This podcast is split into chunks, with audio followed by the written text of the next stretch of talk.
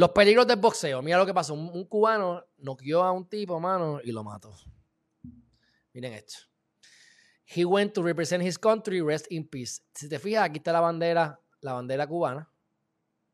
Le ganó, y el tipo, un aficionado de Jordania, Jordanian amateur boxer Rachet Al-Swait, murió trágicamente después de haber sido noqueado. Esto salió hace como dos días. Dice 13 horas, pero realmente cuando lo doy, si le doy refresh, va a ser hace dos días, sí. Está brutal. Bueno.